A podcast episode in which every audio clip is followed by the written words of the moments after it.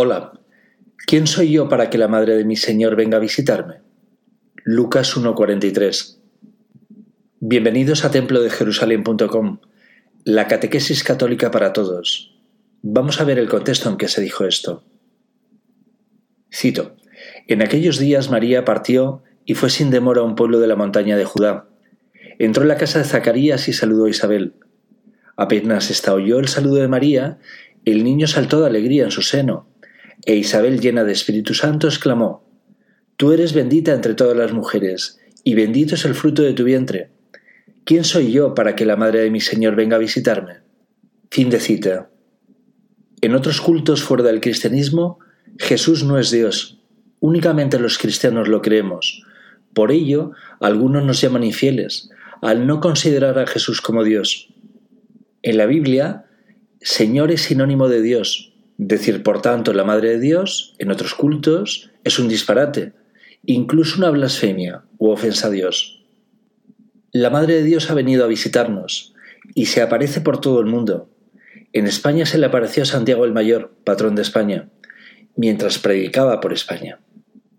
Santiago es hermano de Juan Evangelista, el único apóstol que se quedó con la Virgen delante de la cruz de Cristo en el Calvario, y que escribió posteriormente el Apocalipsis. La Virgen todavía vivía en Tierra Santa cuando se apareció a Santiago. La aparición de la Virgen a Santiago en Zaragoza, encima de un pilar bajado del cielo, es la única aparición totalmente aprobada por el Vaticano en España y la primera aparición de la Virgen aprobada por el Vaticano en el mundo. La Madre de Dios ha venido a visitarnos, a predicarnos el Evangelio a los creyentes y no creyentes, ha venido a reunir a todos en torno a su Hijo Jesús, nuestro Creador y nuestro Dios, ha venido a convertir a los no creyentes a su Hijo, para que se salven, pero como le ocurrió a Jesús, pocos la escuchan y muchos de los que le siguen le siguen por su interés, no por amor. Pero cuando desaparezca el interés le abandonarán, como abandonaron a su Hijo. Predicar el Evangelio, la palabra de Dios entre creyentes y no creyentes, es la obligación de todo buen cristiano, buscando la conversión de todas las criaturas a Jesús. Si alguien dentro de la Iglesia os dijera de que no se puede pretender predicar a los que profesan otros cultos, ese es hijo de la perdición, ese no recoge con Jesús, sino desparrama. Ahora que todavía estamos celebrando la resurrección del Señor, hace una semana, recordaremos lo que nos dice el Señor al respecto en Marcos 16:14. Enseguida se apareció a los once, mientras estaban comiendo, y les reprochó su incredulidad y su obstinación, porque no habían creído a quienes lo habían visto resucitado. Entonces el Señor les dijo, Vayan por todo el mundo, anuncien la buena noticia a toda la creación. El que cree y se bautice se salvará, el que no crea se condenará. De forma resumida, es habitual que la Virgen en sus apariciones os muestre la luz del Evangelio de su Hijo, que es la palabra de Dios, y os anime a practicar los sacramentos, especialmente el de la penitencia o confesión, y el sacramento de la Eucaristía, todo ello instando a la oración y en particular a la oración del rosario. La Virgen necesita de vuestra fe, de vuestra peregrinación, de vuestra oración, de vuestras buenas obras. Pedro es una piedra sobre la cual el Señor edificó la Iglesia, pero las advocaciones de la Virgen son los pilares sobre los que se sustenta toda la edificación de la Iglesia, y el de Zaragoza es uno de esos pilares. Aparte de la aparición de la Virgen del Pilar de Zaragoza, el mapa de España contiene numerosas apariciones de la Virgen, todavía no aprobadas por el Vaticano. Unas autorizadas su devoción por las iglesias locales, y otras se mantienen vivas, fruto de la devoción particular. Me voy a centrar en las tres que he visitado esta Semana Santa. La Virgen del Pilar de Zaragoza, la Virgen Pura Dolorosa de Umbe, en Lauquiniz, Vizcaya, a 15 kilómetros de Bilbao. Y en un próximo podcast abordaremos la aparición de Nuestra Señora del Carmen de Garabandal, Cantabria, a 79 kilómetros de Santander.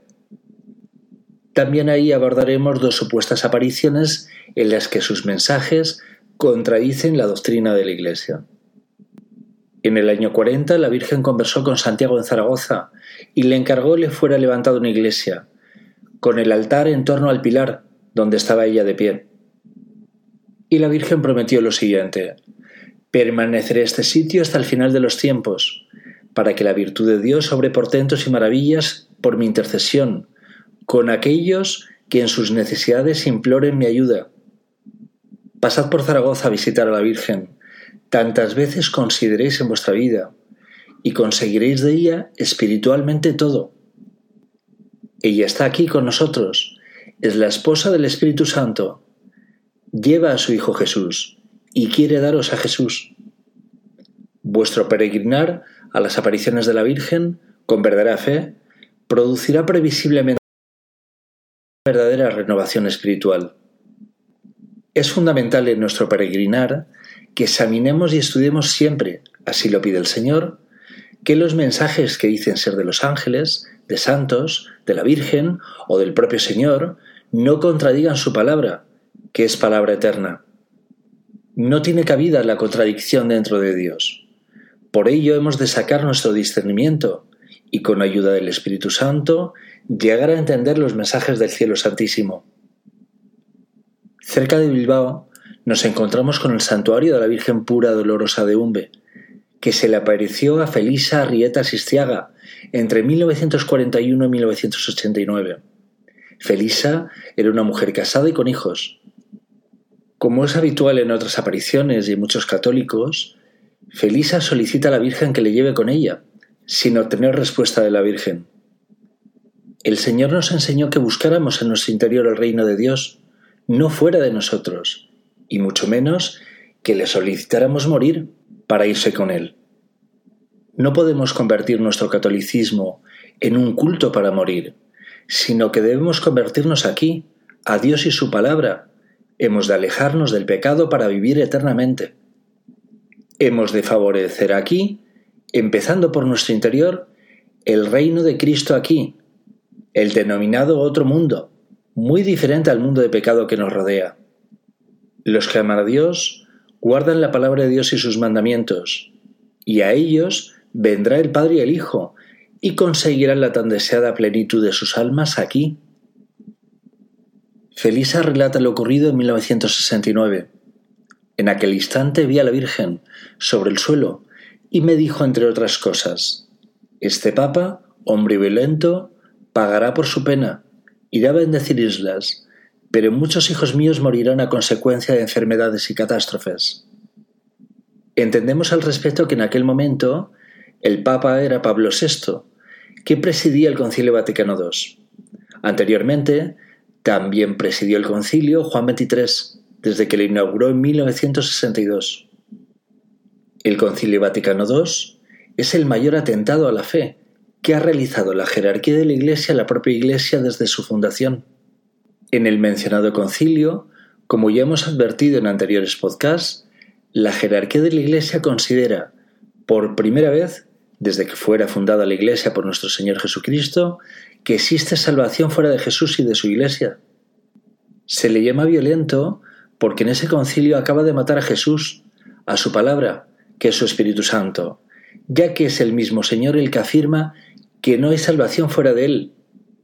El santísimo sacrificio del Señor, su redención, acabar siendo apaleado, despreciado, humillado hasta la extenuación y crucificado, no ha valido para nada según este concilio, puesto que otros se pueden salvar sin necesidad de apelar a su sacrificio, a su gracia salvadora sin necesidad de guardar su palabra. Es sin duda la mayor de las herejías cometidas dentro de la Iglesia. Este nuevo Caifás y sus sucesores continúan matando al Señor, ignorando su palabra y ninguneando sus mandamientos. Todos los sucesores de este nuevo Caifás empujan al pueblo de Dios a su condenación, subiendo ídolos, demonios de otros cultos para su adoración al santísimo altar de nuestro Señor Jesucristo. Si adoráis a otros ídolos, os condenaréis. Sacad el correcto discernimiento y alejaos de las aguas amargas que comparten algunos hijos de la perdición. La Virgen invitaba a Felisa a la oración del rosario y a la Eucaristía. ¿Quieres tomar la Eucaristía por la paz en el mundo? le preguntó la Virgen. También le dijo la Virgen, Sufriréis por la paz del mundo, pero recibiréis las gracias de Dios. rezad mucho para que se conviertan. Dando gracias a Dios, se alumbrarán muchos corazones de enfermos. Como de forma constante os recuerdo en esta catequesis, lo primero de todo, vuestra base espiritual debe ser la palabra de Dios, con la que recibiréis la fe. Con el sacramento de la Eucaristía recibiréis el cuerpo y la sangre de Dios, como lo recibieron los apóstoles el jueves santo de hace dos mil años. Con el sacramento de la penitencia, con vuestro arrepentimiento y la confesión, vuestros pecados serán perdonados y Dios se olvidará por completo de ellos. Cuando lo hacéis, Dios os reanima, os resucita, os quita de encima la losa en la que estáis sepultados, os ofrece una nueva vida en el otro mundo de aquí, en el mundo que se encuentra aquí, alejado del pecado, que es el mundo de su reino, el reino de los cielos. Algún día comprenderéis la espectacularidad de la confesión y del perdón de los pecados, del abrazo que os dará el Señor cuando queréis volver a su casa, de renacer, de volver a nacer e iniciar una nueva vida lejos de la tibieza y de la maldad. Esa reanimación o resurrección, con vuestro arrepentimiento y confesión, es comparable, pero en vosotros, a lo que celebramos el domingo de la resurrección de Cristo, después de estar tres días sepultados en el infierno o purgatorio. Ya sabéis que los tres días de oscuridad en el infierno o purgatorio durarán tanto tiempo como sea necesario, hasta que os arrepintáis de vuestros pecados, cada cual sepa poner fin a sus errores y salir de su infierno purgatorio ahora que depende única y exclusivamente de vosotros. Porque una vez fallezcáis, ya no dependerá de vosotros, sino de las oraciones de terceros. Siempre os he dicho que un purgatorio puede ser un gran infierno, y la lejanía y distancia a Jesús es siempre un gran infierno.